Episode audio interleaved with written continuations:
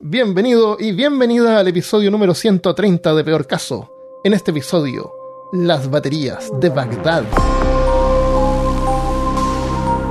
Hablándote desde los lugares más ácidos de Texas, soy Armando Loyola, tu anfitrión del único podcast que entretiene, educa y perturba al mismo tiempo. Junto a mí esta semana está Christopher Kovacevic. Eh,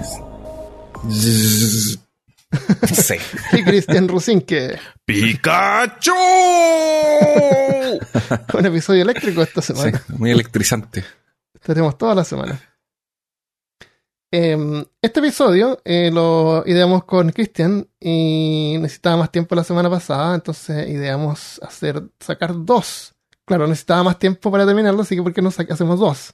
Así que fuimos y grabamos en el Imaginarium de Cristian y dejamos volar nuestra imaginación ahí sobre la especulación de qué es lo que son estas misteriosas baterías que son muy demasiado antiguas para ser baterías. Entonces, hay un episodio en el Imaginarium que pueden escuchar desde ahora. Y ahora vamos a hablar eh, de las baterías de nuevo. Pero también un poco más la ciencia y cómo funcionan las baterías reales y, y la época en que estas baterías supuestamente hubieran existido. Entonces vamos a usar estas baterías como marco para varias cosas. Estoy como una revista este episodio, más o menos. Claro, claro. La primera parte en el Imaginarium fue como la plataforma y ahora entre Claro. Christopher, Armando y yo vamos a pues a reentrar y hablar un poco más en detalle. Claro. Así que mm, eh, vamos a partir hablando de Wilhelm König. Era un arqueólogo austríaco, austriaco, que en 1934 era director de la eh, Bagdad- Bagdader Antikenverwaltung Ujú. o Administración de Antigüedades de Bagdad. El, parece que como que los austriacos controlaban este museo, entonces le ponían su nombre en... ¿Cuál es el idioma que usan en Austria? No, ¿Sos alemán. austríaco? ¿Alemán? Austriaco. Austriaco. Uy, nos van a llegar emails. Comenzamos mal. Pero bueno, en este idioma extraño. en 1938, trabajando para el Museo de Irak en Bagdad, llevó a cabo una excavación en Kuyut Rubu, un lugar que había pertenecido al Imperio Parto. Pero resulta que esto no es así, no llevó él a cabo una, excavación. ¿No? Estaba ocurriendo una construcción en ese lugar, ¿no es cierto? Correcto. Un ex- un- era un proyecto de construcción para dejar eh, rieles para un ferrocarril ahí en Irak. Y durante uno de, de las explosiones para abrir espacio, encontraron algo muy especial. Claro, entonces eh, no hay mucha información sobre esto. Entonces la información está bien dispersa y de repente se contradice un poco. Entonces pareciera que lo que ocurrió es que encontraron unos artefactos y se los llevaron a este señor al museo. Ujú. Mire, señor, este, estos artefactos se parecen a los que usted tiene en el museo. Una cosa así fue lo que ocurrió. Puede ser. Hay O sea- otra teoría que dice que eh, Koenig, el director del museo, encontró estos artefactos en el, en el basement, en el, ¿cómo Sótano. se llama? ¿El en el sótano? sótano del museo. Como que estaban ahí, Como pero que quién estaban sabe. ahí. Pero entonces, en, en una de las teorías era como que ya había, no, ya, ya existía esto en, eh, con, con anterioridad y ahora como que fue como que lo encontraron Exacto. otro Esa grupo de. Y, y lo otro es que no hay, no hay certeza también que estos ítems hayan estado juntos en un. Son, son varios ítems juntos que vamos a ver. O bueno, eran. Eran, eran, posiblemente. Eh, pero sí. Entonces, eh, lo que se dice, porque se dice esto, es que pertenecían al imperio parto, que existió en el año 247 antes de la era actual hasta el 224 de la era actual, de Correcto. la era común. Tratando de acostumbrarme a decir eso, era común. A la era común. Ya no es antes, antes, de la y era después- común, después de la era común, claro. Ah, ya. Entonces, no, Ah, eh, oye, a todo esto, en, en Austria hablan alemán. Ah, qué bueno. ya. Eh, hay una aclar- aclaración que puse al final del podcast, pero la voy a decir ahora. Es que no quiero que piensen que Koenig era así como un estafador. Un charlatán. Un, un charlatán. No, él, él era realmente un arqueólogo, hizo algunos avances, ayudó porque él, eh, gracias a él, varios de los artefactos que, que habían en el Museo de Bagdad se conservan impresiones en yeso que él hizo y las mandaba al museo en, en Berlín. Eh, lamentablemente las baterías no, pero hay varios artefactos que él, que él que imprimió, que como que copió Ok. Duplicó. para mandarlo. Entonces, claro, duplicó. Em, entonces, de todas maneras, se dice que estas baterías habían eh, correspondían al Imperio Parto. El, eh, entonces veamos qué, lo que fue lo que encontró. ¿Qué fue lo que encontró? En esta excavación encontraron una pequeña vasija de cerámica. Los tamaños también varían dependiendo de donde tú mires la información, pero en promedio son como de 13 centímetros de alto. imagínate un poquito más de 10 centímetros, o sea, no es ni tan alto. Es como estirando tu dedo meñique y el, y el pulgar, claro. Una cosa, esos son como 13 centímetros o 5 pulgadas de altura. claro, está haciendo como de Hang loose. Que, no te bote la ola. Eso. hermano. A ver. Eh, y una boca arriba de la vasija de unos 3,5 centímetros o 4 pulgadas. Es como más, que nada un vaso, yo diría, un mag. Un recipiente. El primer mag de la historia. Eso. O sea, si, si tiene 15 centímetros es como un pint, la verdad. Uh. Claro, eso. El, y, la, y, por las imágenes que se comparten se ve que es como un poquito guateada, pareciera, y, y, es, y no está esmaltada, es una vasija que no es esmaltada, entonces pareciera como si fuera un nido de avispa. Ya. Eso es lo que me, me, da la impresión a mí, como para imaginarse algo. El, en la parte de arriba estaba tapada con betún y sobresalía una pieza metálica. Una pieza metálica sobresalía. Dentro, la abrieron, obviamente, lo primero que hicieron. Hoy día la hubieran escaneado, la hubieran puesto por un escáner, no la habrían abierto nunca. Pero en ese tiempo fueron y la abrieron, supuestamente, y vieron que dentro contenía un cilindro de, hecho de láminas de cobre, eh, que era como un, vasito, imagínate, y abajo tenía una, una circunferencia de, del mismo material que estaba como soldada con una aleación de plomo y estaño. En la.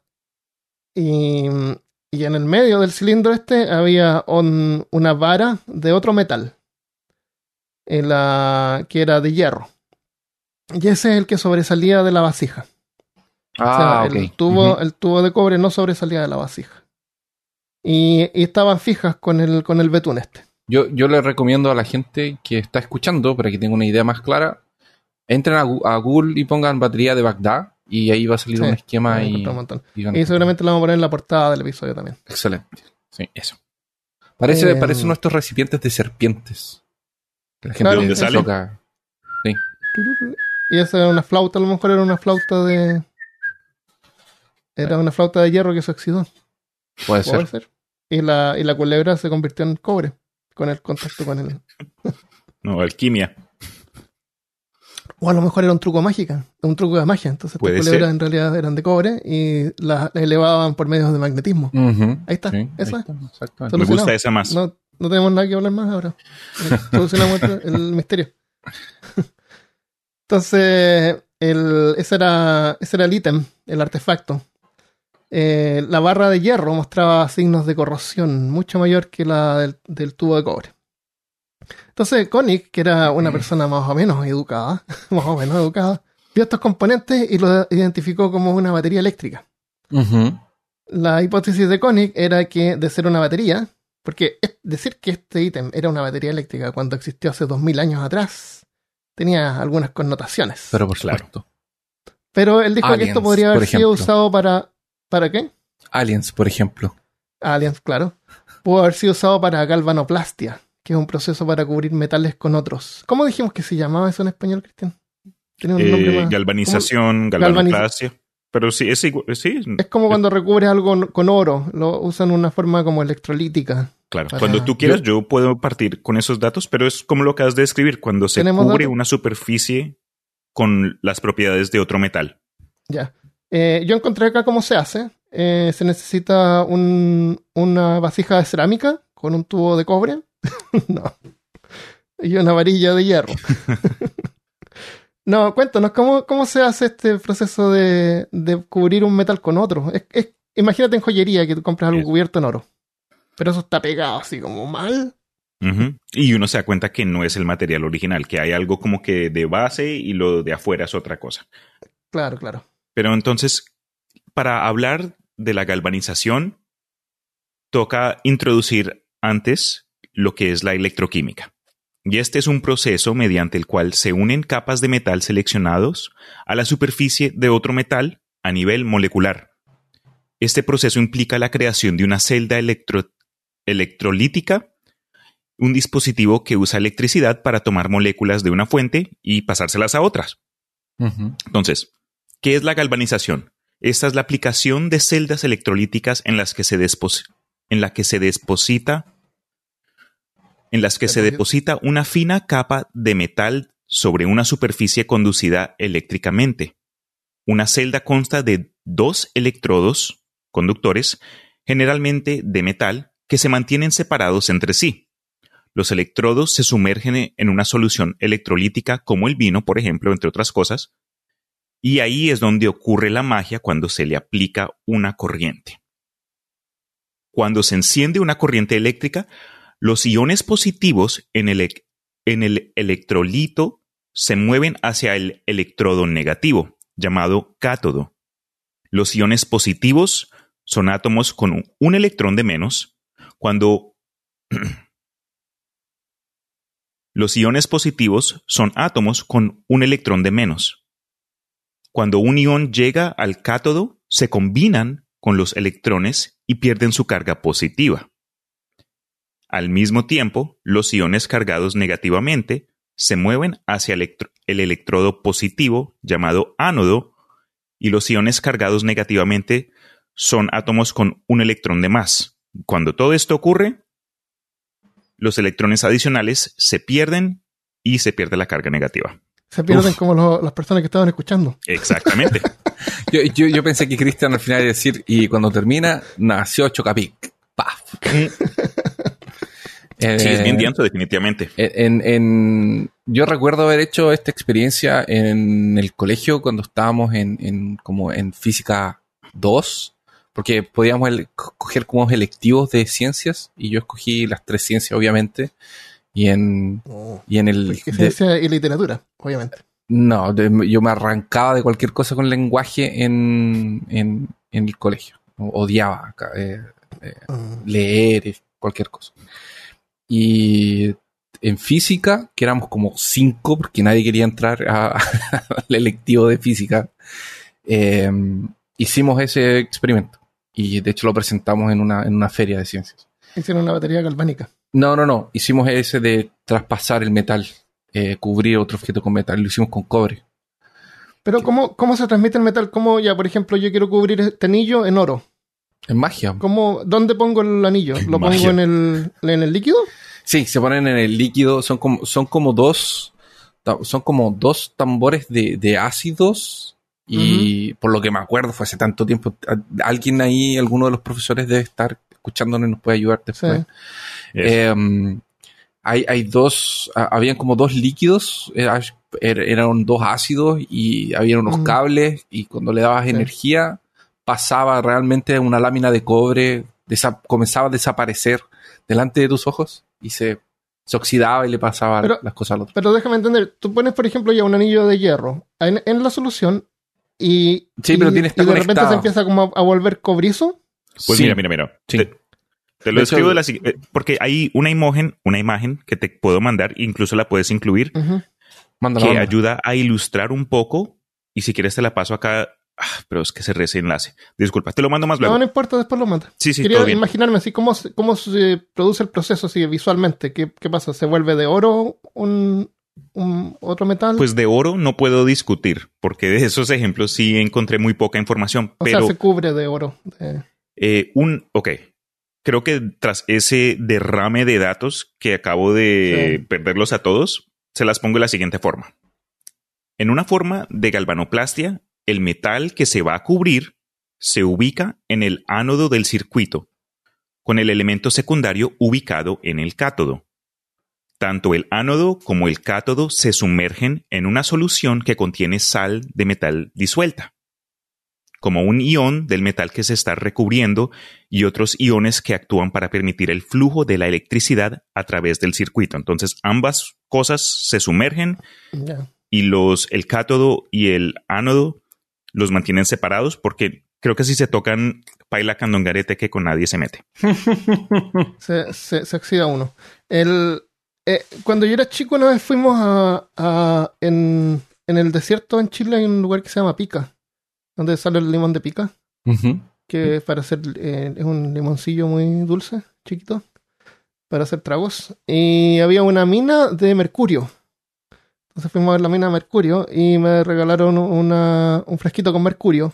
En este, en este tiempo. Un poquito de No jugo debería- con mercurio para no que lo debería- pruebes. El mercurio es súper peligroso y dárselo a un niño, Sí. Pero no, de ninguna manera. yo tenía, un, ocurrir eso. yo tenía un, un- un compañero en el colegio cuando teníamos, o sea, como cinco años, que Ajá. llegó un día con mercurio en la mano, así. Porque el papá trabajaba con pesca y usaba el mercurio por alguna cosa. Oh my goodness. Y llegó con mercurio en la mano, sí, y jugaba con el mercurio. Y nos mostró Sí. el mercurio a todos y todo. Y después llegamos, un, un día fuimos a su casa y el papá tenía como un jarro así de, de jalea con, con un, no sé, un trillón de kilos de, de, de mercurio y también como que sacaba un poquillito y jugaba con el mercurio. así Y tenía yo mercurio. peligroso. Y, y, me- y el tipo me dijo, ah, si tú lo, lo pasas con un paño en una moneda, se, mm, se, se cubre la moneda. Ocurre este proceso como de la Ah. galvanización. Y, y así me pasé todo el viaje eh, raspando una moneda y la moneda se volvió plateada. O sea, el mercurio se cubrió por la superficie de la moneda de cobre y quedó plateada. Ajá. Imagínate con las manos ahí, cómo no me morí.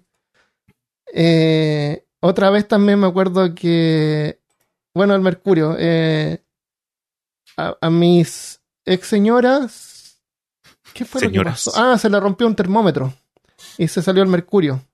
Y ella era química, entonces sabía de que el mercurio, pero estaba estudiando química todavía.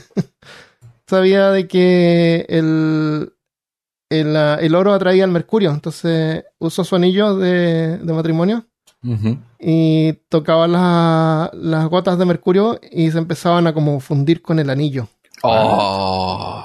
Y así empezó a juntar el mercurio y se empezó a fundir con el anillo. No quedaban pegados al anillo, sino que se desaparecían en el anillo. Oh, Y el anillo se empezó a poner gris. Y después el anillo se empezó a quebrar así como si fuera arena. No. Sí, y murió el anillo, mató el anillo. Así se mezcló el, mercurio con el oro. Sí, Te mandé, Pero a nivel molecular. te mandé una foto del esquema del flujo de electrones. Sí, sí, sí. Para Sí, que eso lo lo ubico. Mientras así lo revisamos, hacen. algo que sí quiera Ya. mencionar también, ahora que estamos eh, justo en galvanización y para no desviarnos luego, eh, quería mencionar como que, ¿para qué? Porque obviamente estamos discutiendo el aspecto científico de, pues, químico de este proceso donde le introduces los electrones de un metal a otro. Entonces, ¿qué función Ujú. tiene esto, no? Por- porque muchos de ustedes lo escucharán y dirán, ok, súper, pero ¿para qué? Entonces, ¿Galvanizar? esto se ha usado con varios propósitos a través de la historia humana, por ejemplo, en la joyería, las artes, alterando la apariencia y el valor de ciertos metales. Esto también se puede aplicar para evitar la oxidación natural que ocurre en ciertos metales gracias a, a los elementos. Piensen, por ejemplo, en las señales de seguridad marinas que uno puede ver advirtiendo de zonas donde uno no puede nadar en las playas. Esas cosas están expuestas al 100% y ca- a cada hora y en muchos casos se, se usan metales que han sido modificados por galvanización para que sean más resistentes. Entonces, entre otros ejemplos, el recubrimiento de cromo ayuda a extender la vida y el uso de ciertos metales. Con el acero y el hierro, esto se aplica la eh, disculpa, con el acero y el hierro se aplica la galvanización para eh, materiales de construcción, a- armaduras y rejillas electrosoldadas, entre otras cosas. El Ah, zinc y el estaño entonces. eso, sí, señor. Eh, el zinc y el estaño se usan para aumentar la protección anticorrosiva. Y, dato curioso, en la calcografía se solía usar este proceso para prevenir el desgaste prematuro de las planchas de impresión de cobre. Se recubrían de manera galvánica con una capa bien delgada de hierro y les ayudaba a no tener que reemplazarlas tan a menudo. Entonces, en resumen, vale la pena mencionar que el proceso se usó para aumentar el gruesor, eh, mm, disculpa. Vale la pena mencionar que aunque hayan habido ocasiones donde el proceso se aplicó para, para modificar, eh, para mejorar algo, en muchos casos también solo se usó para hacerlos más thick, para solo engrosarlos, para hacer algo que quede un poco más denso. Ah, perfecto. El... Bien. El, Entonces, em, todo esto de que hablamos recién eh, fue descubierto en 1780 por Luigi Galvani. Por eso viene el nombre galvánico, Mm, por su apellido. Eso no lo Se hubiera sabía. llamado Pérez, se hubiera llamado eh, batería Pérez Loyola. Peraica, no sé. Loyólica. Eh, descubrió que cuando dos metales diferentes son conectados en un extremo y luego los otros dos extremos se tocan al mismo tiempo, tocan al mismo tiempo dos partes diferentes de un músculo de una pata de rana, la pata de rana se contrae. O sea, tomas dos varas de diferentes metales y las juntas y las pegas así por un extremo y el otro extremo, la, imagínate como marcada, arqueadas, tocas dos patas de rana. O sea, unas patas de rana, ancas de rana, que antiguamente se las, hasta el día de hoy supongo que se las comen, es comida. Y se movían las patas, los músculos de las patas. La, la pata de rana se contraía. Y a esto él le llamó, él no entendía qué es lo que pasaba, le llamó a este fenómeno electricidad animal. Pensó que la electricidad estaba en el animal y con eso la estaba como activando. Y en términos químicos modernos, lo que estaba haciendo era cerrar un circuito en las patas de rana que funcionaban como conductores y electrolitos por, la, por las sales que tiene la, la, la carne. La carne. Por eso es que no sé si tú has visto algunos videos de que carne se mueve. Si Sí. tú le pones sal a una carne fresca, porque la carne que nosotros comemos es músculo. Esa es la parte de- del animal, es músculo. Si le pones sal, de repente se puede mover. Si le pones limón, por ejemplo, también es un, eh, un conductor a, a, la- a las lenguas de. eh, No, a las machas. machas, a las machas. Tú le pones limón y se mueven también. Porque es un músculo eso. La lengua de macha que le dicen. Entonces, eh, los metales que usó fueron fierro y cobre. El- un electrolito es una solución con iones que puede producir electricidad y permite que dos metales reaccionen entre sí. El Galvani publicó este descubrimiento eh, 10 años después, en 1790, y fue leído por Alessandro Volta, que descubrió que en realidad las patas de rana no eran necesarias, usando en vez un detector basado en fuerza y papel empapado en salmuera como electrolito. O sea, salmuera, vino, jugo de limón, jugo de naranja, cualquier ácido eh, funciona. Mm. Volta inventó la pila voltaica estableciendo la ley de la capacitancia.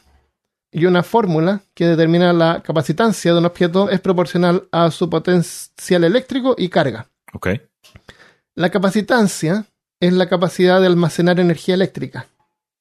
Cuando a veces nos da un choque eléctrico, cuando tocamos un metal, es energía eléctrica que almacenamos y al tocar un conductor se descarga. Entonces es que está Eh, saliendo de ti, no es algo está que te está saliendo de ti. entrando. Ah. Correcto, está saliendo de ti y cuando tú tocas un metal que es más grande que tu capacitancia, como que se, se pasa. El auto, por ejemplo. Eh, los electrones están tan amontonados que cuando ya están lo, suficiente lo suficientemente cerca de un metal, saltan en el aire formando un arco eléctrico que se ilumina igual que un rayo. Como cuando tocas y sale un rayito, chico. Esto es porque tienen que pasar por el aire, que no es un muy buen conductor de electricidad. Eh, o sea, los electrones no pueden pasar con fluidez, digamos como por un cable de cobre, que es un buen conductor.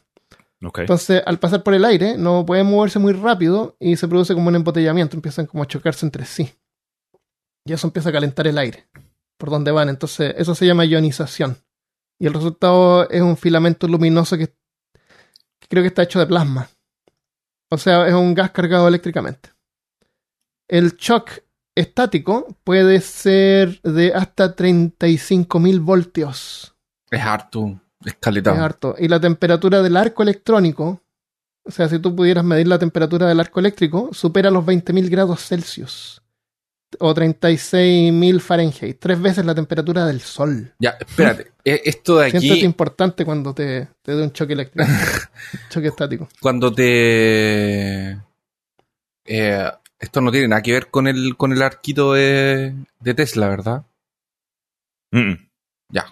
Bueno, sí, porque él está ionizando el aire ahí. Ese es el problema de esos coins, que necesitan tanta energía porque tienen que forzar a los electrones para que salten en el aire. Entonces, por eso es que no es, no es práctico, porque necesitas demasiada energía. Es mejor poner un cable. Por eso es que nunca pegó la, la idea de Tesla. Ah, Eso de tirar la electricidad al aire. al aire. Claro, tú tiras Ah. electrones y iones cargados al aire y cualquier receptor metálico, antenas, por ejemplo, los pueden, los pueden recibir. Pero se necesita demasiada energía para poder impulsarlos. Es mejor Imagínate hacer que calientan el aire. Es como una ampolleta antigua, estas ampolletas que, de filamento que se calientan. Eso es porque no es la intención de que se calienten. Entonces se pierde un montón de energía porque el proceso de que el, el filamento de tungsteno se, se ponga incandescente eh, es que no es muy buen conductor, entonces ahí los electrones se chocan y se calientan. Entonces un montón de la energía eléctrica que tú pasas por ahí se convierte en energía térmica. Y eso es una pérdida Sí, una pérdida de cuando no estás usando la, la ampolleta para calentar. Si la quieres calentar tu, tu tortuga o tu lagarto, sí, Claro, o tu, Sí, tu no. brazo, si te duele el brazo. claro. Es que se usan para los acuarios, por ejemplo, va una ampolleta para calentar. O, no, la gente que tiene... Serpiente, eh, sí, claro. dinosaurios. Eh, entonces es sorprendente esto de que tiene, un, tiene 35.000 voltios. Pero es tan breve que... que no nos, por eso no nos pulverizamos al instante. es súper bajo, entonces no causa daño. Aparte del susto, la incomodidad. En el invierno es más fácil que ocurran estas descargas eléctricas por la fricción de las fibras sintéticas de la ropa moderna. Generalmente en invierno nos abrigamos más y la ropa que tenemos eh, es estática. Entonces, y la falta de humedad en el aire también aporta.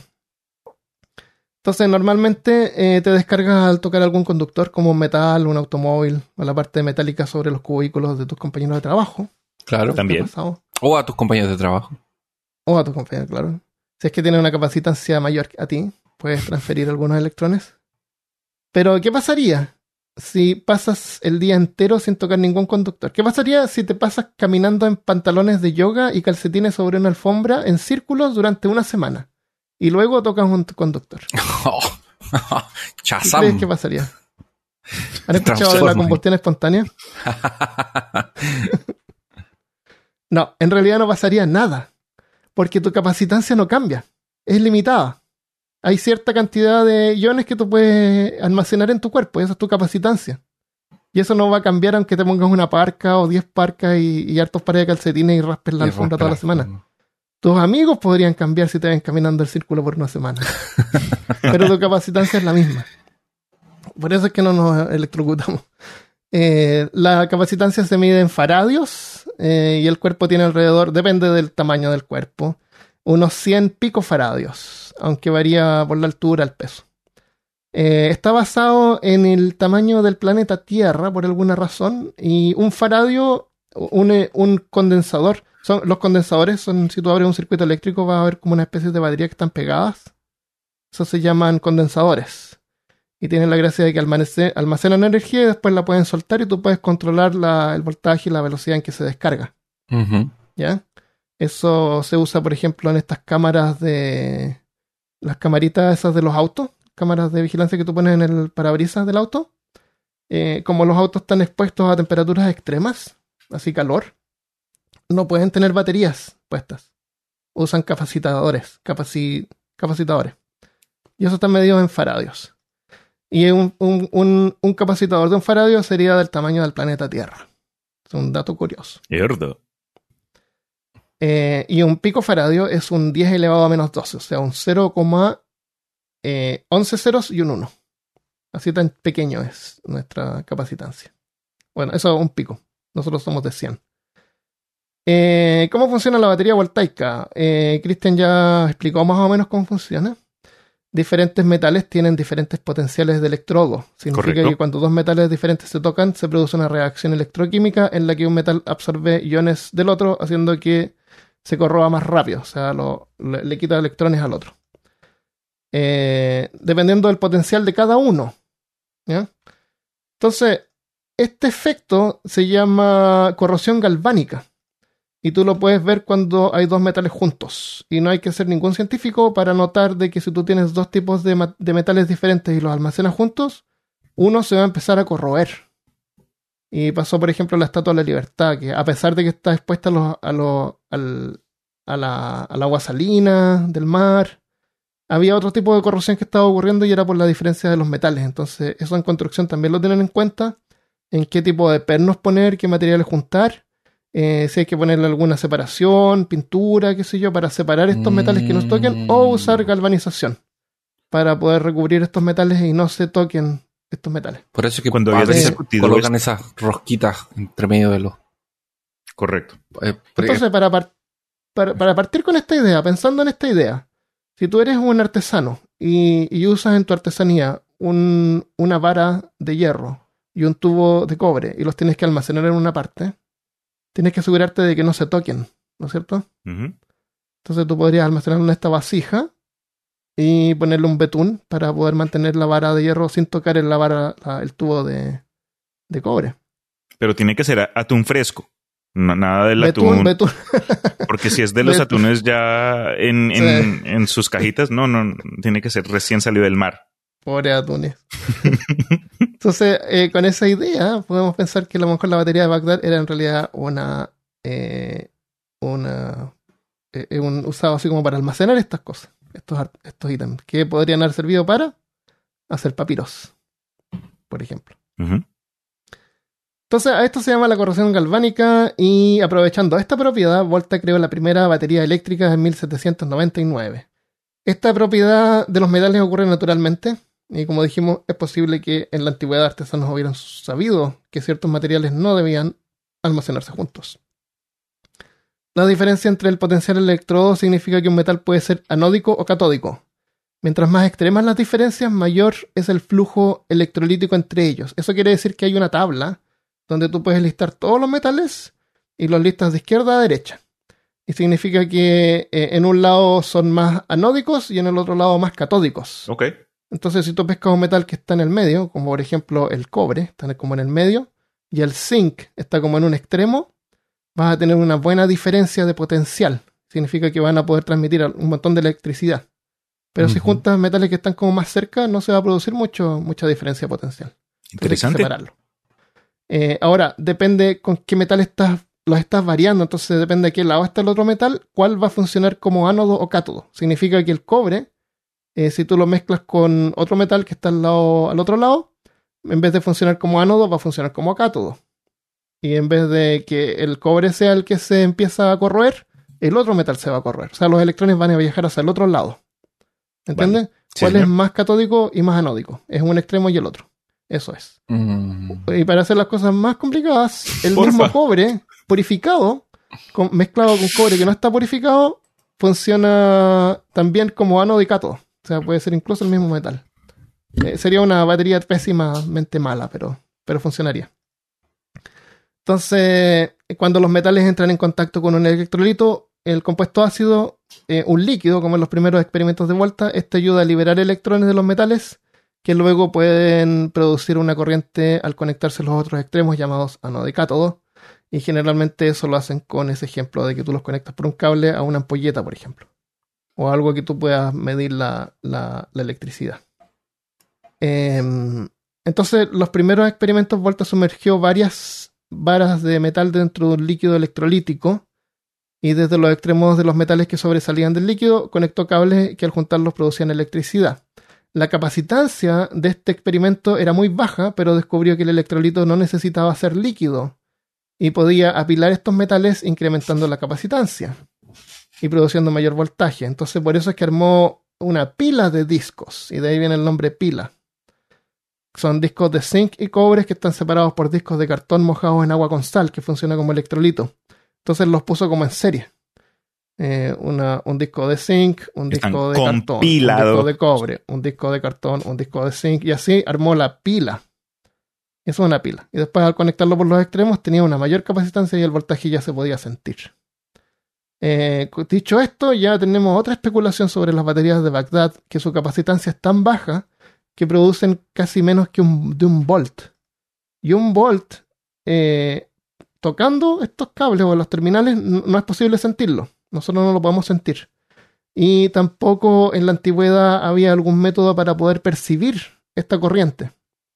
Entonces, aunque alguien hubiera armado esto y, digamos, por casualidad armó una, lo que sería una batería, no, podría haber sido capaz de haber sentido esa corriente. Ni, ni siquiera colocando un, un cable, por ejemplo, o un, No, un no. metal Bueno, entre, podían- entre, Es un- que o no, entre una y otra y tocar en medio, ¿no? Tampoco, ¿se entiende? No, un volt no es suficiente, ni siquiera 5 volts es suficiente. Ya como por los 10 podrías sentir las baterías, estas baterías eh, Desechables. chiquititas, si tú le pones la lengua, Ajá. son de 9 volts. En la piel tú no sientes el voltaje, pero si lo pones en tu lengua, que está mojada y, y tiene mejor conduc- conducción, eh, puedes sentir el voltaje. ¿No te has puesto nunca una batería en la lengua? Me la ponía Era para saber si, pequeño. si estaba- todavía funcionaban. Vas a sentir corriente. Eso lo explica todo. Claro, pero si te pones una, una pila AA en la boca, no vas a sentir nada. Y, en la boca y- tal vez, pero y si pones una nunca. batería de carros y si lames, ¿vas a sentir algo? Eh, veamos, probemos, hagamos un video de YouTube y cada uno prueba diferentes combinaciones. Advertencia. Peor caso, no que- está patrocinando claro. experimentos peligrosos. Por Claro. favor, no hagan algo estúpido. Esto no es un nuevo challenge. Cuando me tocó Christopher, yo sé que se puso un juego de Switch. Nintendo Switch en la lengua ¡Sí me acuerdo! y parece que era electrolítico porque era amargo. Era muy malo. Eh, Cuando viene el voltaje, algo que me llama la atención con respecto al descubrimiento de las eh, baterías de Bagdad es que cuando el equipo de Koenig pudo hacer una réplica de eh, estos jarrones, después de haberlos destruido, solo se dieron cuenta del alcance eh, eléctrico al unir los componentes a una lámpara ru- rudimentaria. Entonces ahí fue cuando comenzaron a, a intentar medir el voltaje y se dieron cuenta que, que si no hubiesen ya tenido la teoría de lo que supuestamente era, no hubiesen notado que, bueno, sí, a veces eh, saca algo de, de energía, pero es tan mínima que, Mm. que, pues no sé, nos hace dudar en la teoría de estas cosas siendo baterías, especialmente basado en el tiempo de cuando se Claro. encontraron, entre comillas. Pero claro, o sea, aparte de que no se encontró ninguna evidencia de la existencia de alguna ampolleta, sí, ni Eh, estructura, ni es- cables, ni ampolletas. está nada. la hipótesis de que fue usada para electrogalvanización. Ahora, no sabemos en realidad cuánto voltaje se necesita para eso. Tal vez menos. Pero aún así, como tú dices, no hay forma de poder verificar que existe esta, esta corriente ocurriendo. Eh, adentro de la vasija se descubrieron algunos restos de algo ácido. Los papiros son ácidos cuando los producen. Eh, pero no había evidencia que haya habido algún tipo de jugo de limón o, o vino. Sí, eso también no lo pude encontrar yo, de que no encontraron ningún electrolito líquido o residuos de. Claro. Entonces, aunque esta eh, hipótesis de, de que estos artefactos supuestamente encontrados cerca de Bagdad fueran de hecho baterías, estamos hablando de las baterías de Bagdad. Es una batería de, que encontraron y después se han encontrado otras. En otros No en lugares. Bagdad, en otros lugares, claro. Entonces eso se llaman las baterías, y hasta 12 tal vez. A, a ve- a- a- a veces a mí me da la sensación de que este tipo de, de encuentros arqueológicos es un poco lo que nos pasaría a. Lo que le pasaría a alguien en el futuro si encontrara, no sé. sa- ¿Sabes esta- esta- estas botellitas de, por ejemplo, de, de cerveza que, que tienen la tapa que se cierra a presión? Como que empezarían a Sí. decir, bueno, ellos descubrieron una forma de almacenar aire. O no sé, iban a inventar alguna cosa.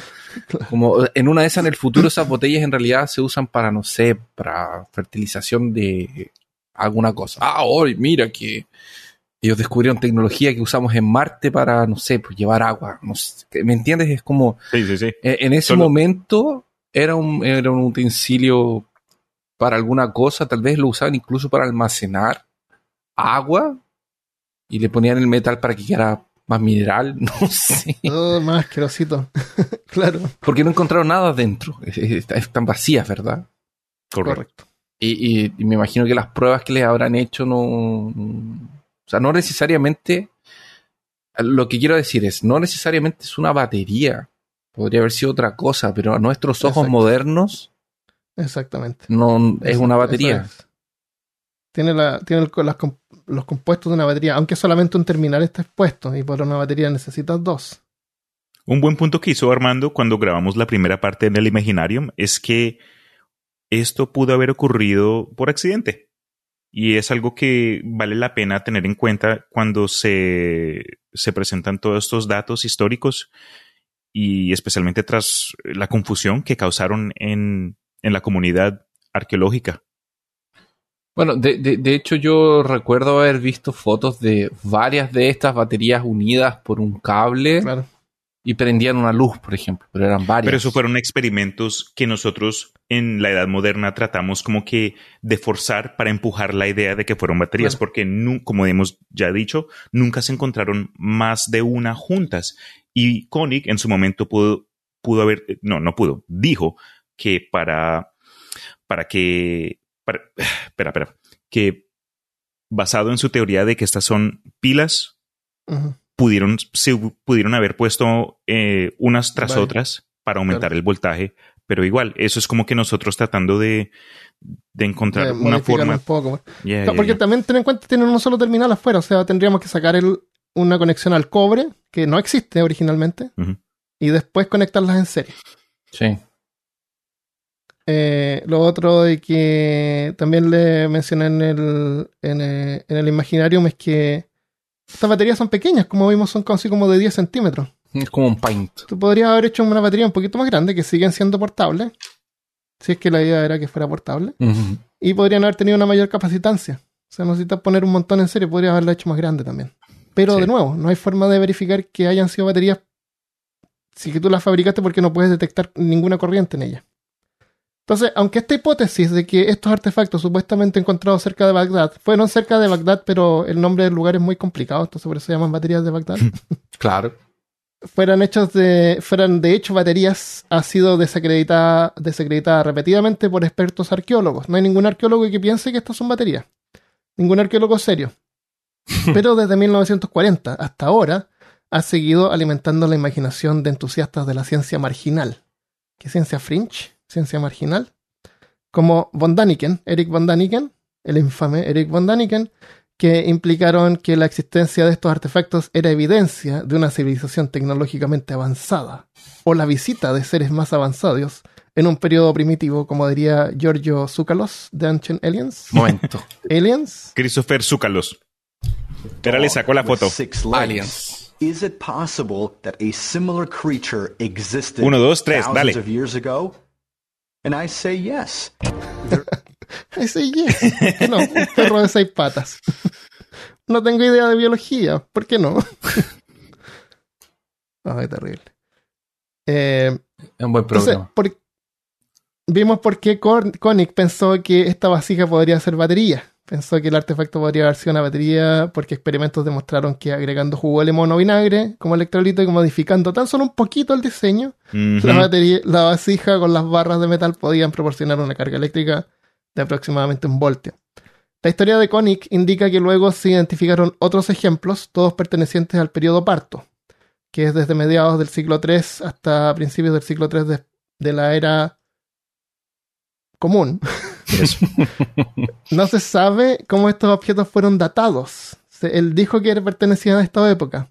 Las cerámicas normalmente se datan comparándolas con el estilo de cerámicas de diferentes épocas. Entonces tú puedes ver, tú sabes, tienes un catálogo. Él era, él trabajaba en, uno- en un, eh, en un, eh, En una tienda de. Ah, entonces tiene En un catálogo de cómo eran las vasijas de las diferentes épocas. Y dice, ah, esta vasija se parece a la de esta época.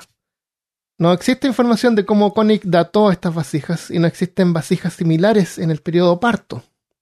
Se supone que Koenig publicó un paper sobre este descubrimiento, pero tampoco es posible encontrarlo ni ningún tipo de detalles, como algún diario de investigación, que es súper común en arqueólogos que usan para registrar con cuidadoso detalle todos los aspectos de la investigación. La posición. Bueno, esto no fue una excavación tampoco, fue un accidente que encontraron Claro. estas cosas. Un paper Eh, es como que una tesis. Una tesis, claro. Eh, una publicación. Eh, pero en, un- en una excavación normal, digamos, un, eh, un científico anota la posición original del objeto, la, las distancias y la relación entre ellos, el estrato que, que existe donde está, muestras de, de todo lo que hay alrededor, un montón de detalles. Ujú. Cosa de poder capturar así lo más posible de, de lo, de lo que se encontró. Si todo esto fue alguna broma o mentira de Koenig, no lo vamos a saber nunca. Koenig sufrió un infarto en febrero de No. 1929, por lo que tuvo que regresar a Alemania. la controversia, aunque media apagada, continúa. O sea, no, no es que la gente crea, todos creen que esto son baterías, no. Hay, hay más gente que cree que la Tierra es plana. Pero entre la. Pero en marzo del 2012, la profesora Elizabeth Stone de la Universidad de Stony Brook de New York, experta en arqueología iraquí, que regresaba de una de las primeras expediciones arqueológicas en Irak desde hace 20 años, declaró que no conocía ningún arqueólogo que creyera que dichas vasijas se trataran de una batería real. Regresó, digo, porque después de la guerra de, de Irak, eh, de- recién pudieron volver los, los- los arqueólogos y los científicos.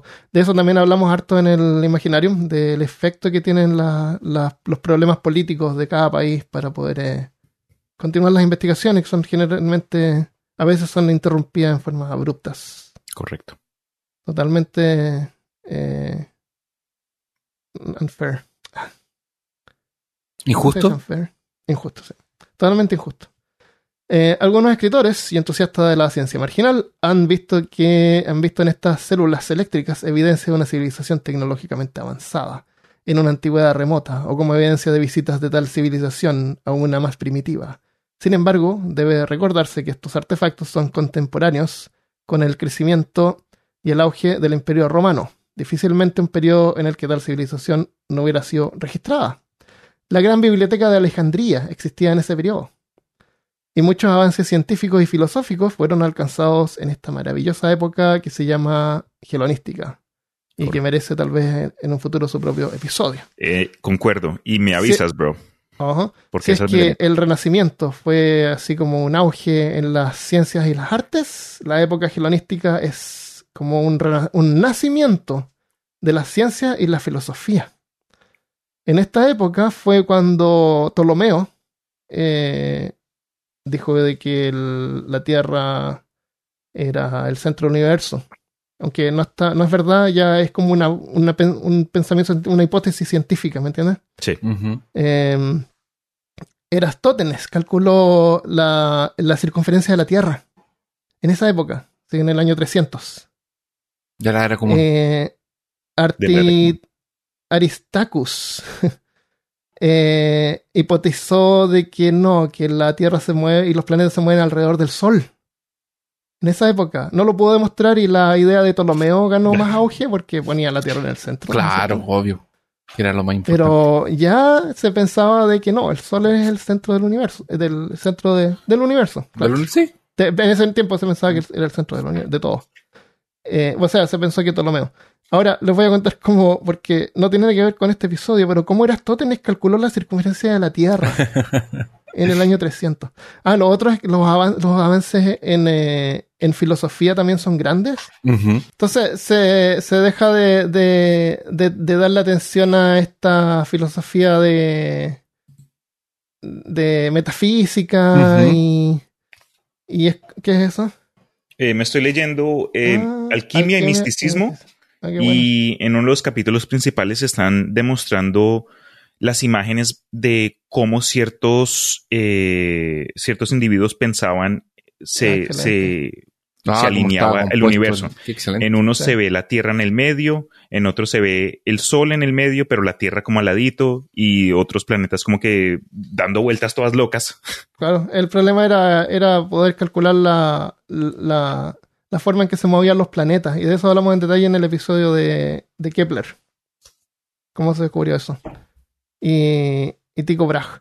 El- entonces la filosofía pasa como de, de pre- preocuparse así de, de qué somos, de dónde venimos, a éticas, así cuál es nuestra posición en el mundo y a dónde vamos. ¿A dónde vamos? Eh, ¿Quiénes aparecen somos? dos corrientes, dos corrientes principales que es el epicureanismo y el estoicismo, que es una de mis, de mis favoritas. El epicureanismo es como que no, no te preocupes en, en la muerte. La muerte no es algo que nos deba preocupar porque mientras tú estás vivo, la muerte no va a estar presente. y cuando la muerte esté presente, tú no vas a estar vivo, así que ¿para qué te preocupas? No, no, no es relevante. No es relevante. Y el estoicismo te, te enseña a aceptar cosas que no puedes cambiar. Entonces, esto ocurre eh, como una reacción cuando muere Alejandro Magno y el imperio macedónico, que era gigante, se separa. Porque cuando Alejandro Magno murió, murió de repente, tenía como 35 años creo, por alguna parte dijo de que no sabían quién iba a gobernar, entonces habían varios sectores con diferentes generales y Magno había dicho así como que gane el, que, que comanda el más fuerte. Battle Entonces se pusieron en guerra, se separó en cuatro partes, quedó separado en varias partes y, y los reyes o los, los líderes de cada lugar iban cambiando así como todas las semanas. Entonces era una época de incertidumbre y la gente así como que no sabía qué pasaba. Y por eso salieron estas, estas, estas ramas de la filosofía que ayudaba a la gente como a apaciguarla, eh, a que pudieran tomar control de su vida de vuelta. Entonces, como dije, habían un montón de adelantos tecnológicos. Eratótenes calculó la circunferencia de la Tierra. ¿Ya? O sea, él calculó de que la Tierra no es plana, es redonda. La idea de que la Tierra era esférica fue planteada, o está registrado que fue planteado por primera vez por Pitágoras por el año 500 antes de la era común y validada por Aristóteles unos siglos después. Si la Tierra era realmente una esfera, Eratótenes podía usar sus observaciones para estimar la circunferencia de todo el planeta. Entonces, lo que él hizo eh, es bien interesante cómo lo calculó. Habían dos ciudades, Alejandría y Siene. ¿Ya? Y Siene estaba en el trópico de Cáncer, lo que significa que a las 12 del día del solsticio de verano, el sol cae justo de arriba y no produce, no produce ninguna sombra. Entonces en Siene había una, un pozo redondo, ¿ya? Así un pozo grande y abajo se podía ver el fondo. Y justo en el solsticio de verano, con el sol a las 12, ni- no había ninguna sombra de las paredes, ¿me entiendes? Si el sol se movía un poco, iba a proyectar una sombra en el fondo. Sí. Pero él vivía en Alejandría, entonces él se dio cuenta que en el mismo momento, en el solsticio de verano, a las 12 del día, los edificios altos de Alejandría donde él estaba, sí producían una sombra. Entonces él dijo, hmm, ¿por qué? Y es por la circunferencia de la Tierra. Sí. Entonces, para calcular esto, él tenía que medir la distancia entre Alejandría y Siene. Y para eso, él contrató a un hombre que era capaz de caminar a una velocidad constante y lo mandó caminando de una ciudad a otra, que son como 800 kilómetros de distancia. Oh. Dios. Pero la gracia es que este tipo tenía que caminar a una velocidad constante para poder calcular la distancia. Se debe haber demorado semanas en llegar. Pero logró calcular la distancia más o menos y los cálculos de él estaban así como bien acertados. Entonces ahí tienen cómo, cómo un terraplanista puede explicar por qué la sombra al mismo momento en dos ciudades es diferente. Si la Tierra es plana. Les dejamos tarea. decir, ah, porque el sol está de lado. Sí, No sé. te, va, te va a decir que que mueve Sí, van a salir con alguna cosa, Sí. claro. Eh, Eratótenes estaría muy triste saber de que hoy en día hay gente que cree que la Tierra es plana. Porque los terraplanistas dicen que lo que se mueve es el sol y no la Tierra. Que Claro. es el sol y la luna que se mueven girando alrededor de la Tierra. ¿Cómo la Tierra va a ser plana, Dios mío? Ah, Entonces, bueno, regresando a las baterías de Bagdad, Koenig también creía que había evidencia de galvanoplastia mesopotámica de vasijas de cobre plateadas, pero no es así, porque estos objetos fueron dorados al fuego con mercurio, usando más o menos el proceso que yo les había explicado. que es una técnica diferente y se puede detectar en los metales. O sea, sí, sí cubrían cosas en metales, pero no de esa Correcto. manera. Otra cosa es que de haber sido alguna batería eléctrica, deberíamos también encontrar evidencia de infraestructura o algún ítem que haya podido dar uso de ellas. No existen motores eléctricos, ni circuitos, ni baterías capaces de proporcionar algún voltaje, voltaje útil Ni siquiera un enchufe en la pared. Nada. Claro. ¿T- ¿Ustedes sabían de que estas baterías D, que son las más gra- grandes y gordas, que son, son también de 1,5 volts, pero tienen más capacitancia porque son más grandes, entonces duran más? Con las tecnologías que existen ahora, esas baterías no, tienen, no necesitan tener ese tamaño. Y si tú las abres, te vas a encontrar que dentro de, esta, de este contenedor hay una batería más chica. Sí. Es un engaño. Ilusiones. Sí. Entonces, finalmente, según la configuración de estos ítems, solamente una pieza de metal sobresalía del sello de asfalto. O sea que solamente un terminal está expuesto y para baterías se necesitan dos. Si estos ítems fueron realmente descubiertos y fueron tal cual como han sido descritos, la verdad es que no sabemos actualmente para que pudieran haber servidos. Es para que pudieran haber servido. Eh, de todos modos, más tarde se descubrieron ítems que sin duda comparten similitudes con estas vasijas. En 1930 la Universidad de Michigan descubrió cuatro jarrones de tierra sin esmaltar que estaban sellados con betún cerca del río Tigris, en la misma área. Cada una de estas jarras tenía hasta cuatro varillas de metal clavadas en el suelo a su alrededor, una de hierro y el resto de bronce. Dentro de los contenedores habían rollos de papiro que estaban en varias etapas de descomposición. Hmm. En En 1931 y 1932, se descubrieron seis tinajas de barro sin esmaltar, cada una de las cuales contenía pequeños rollos de metal o clavos metálicos. Tanto Seleucia como Ctesifon, no tengo idea dónde, están, dónde están esas ciudades. Son ciudades eh, antiguas ubicadas en el Tigre, en Tigris, en el río Tigris, durante el periodo parto, al igual que las supuestas baterías de Bagdad. Entonces, como conclusión, sabemos que, como cualquier arqueólogo, que estos objetos seguramente no eran baterías. Varios creen que sí lo eran, implicando cosas aún más fantásticas. Y de nuevo, los invito a escuchar el Imaginarium, si quieren escuchar esas partes más fantásticas. Nosotros tenemos la capacidad para ser racionales, pero es una habilidad que hay que desarrollar, tal como aprendemos a escribir o andar en bicicleta. Y si perpetuamos esta cultura del meme en que parece que estamos ahora, donde nos informamos solamente de algunas imágenes en Facebook, o no leemos más que los títulos de las noticias para formarnos una opinión, Mm. y seleccionamos a quienes seguir para reforzar lo que ya creemos basado en mera emoción, más que razón, terminamos aislándonos en una burbuja de la que ya no somos capaces de ver afuera. Y cuando este número de personas crece con el tiempo, algunas de estas personas alcanzan las esferas de gobierno donde toman decisiones que ponen en riesgo la vida de las personas y la estructura social. No estoy hablando de Trump, necesariamente. en el caso de la batería de Bagdad, no creo que nadie haya muerto directamente por creer en ellas, pero la creencia se ha permeado en libros serios sobre la historia de la electricidad y ahora hay muchos que asumen simplemente que esta tecnología existía dos mil años antes de vuelta sin siquiera pararse a pensar de las implicaciones que eso conlleva.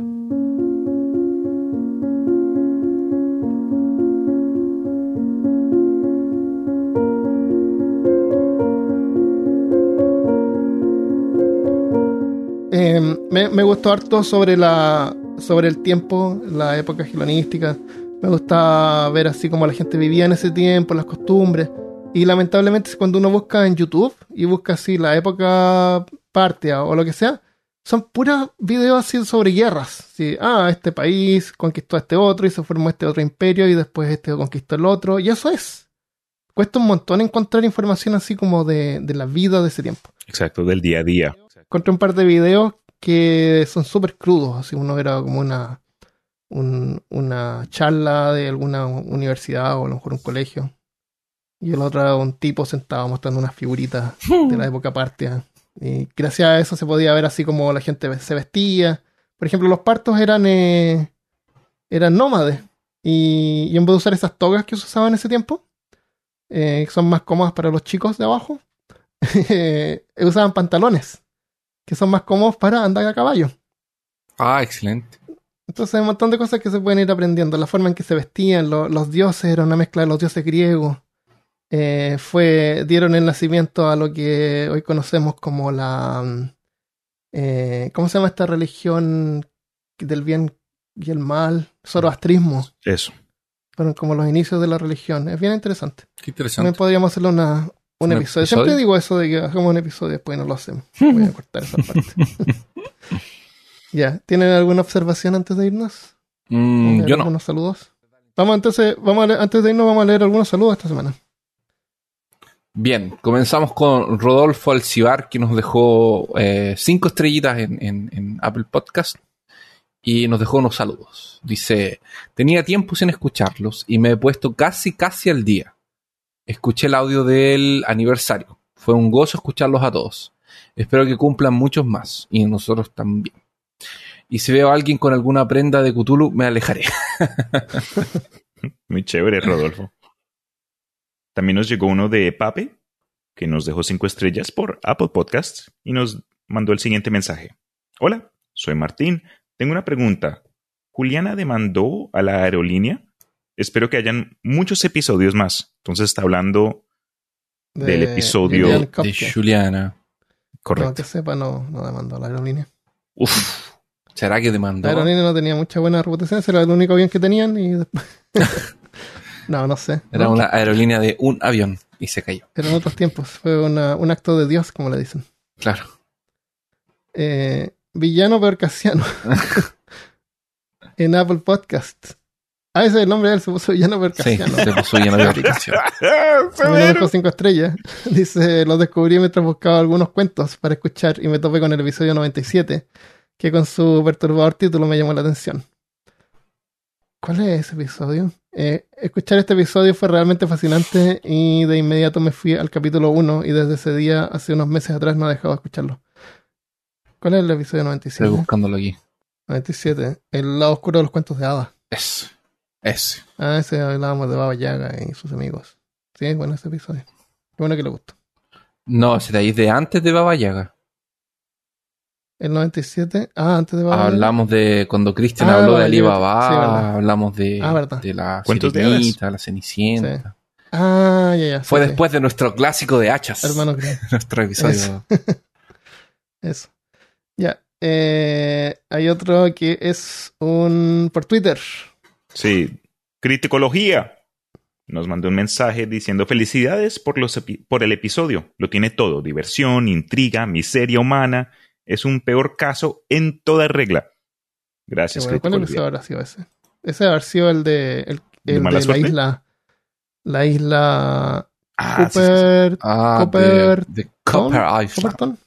Clipperton. Sí.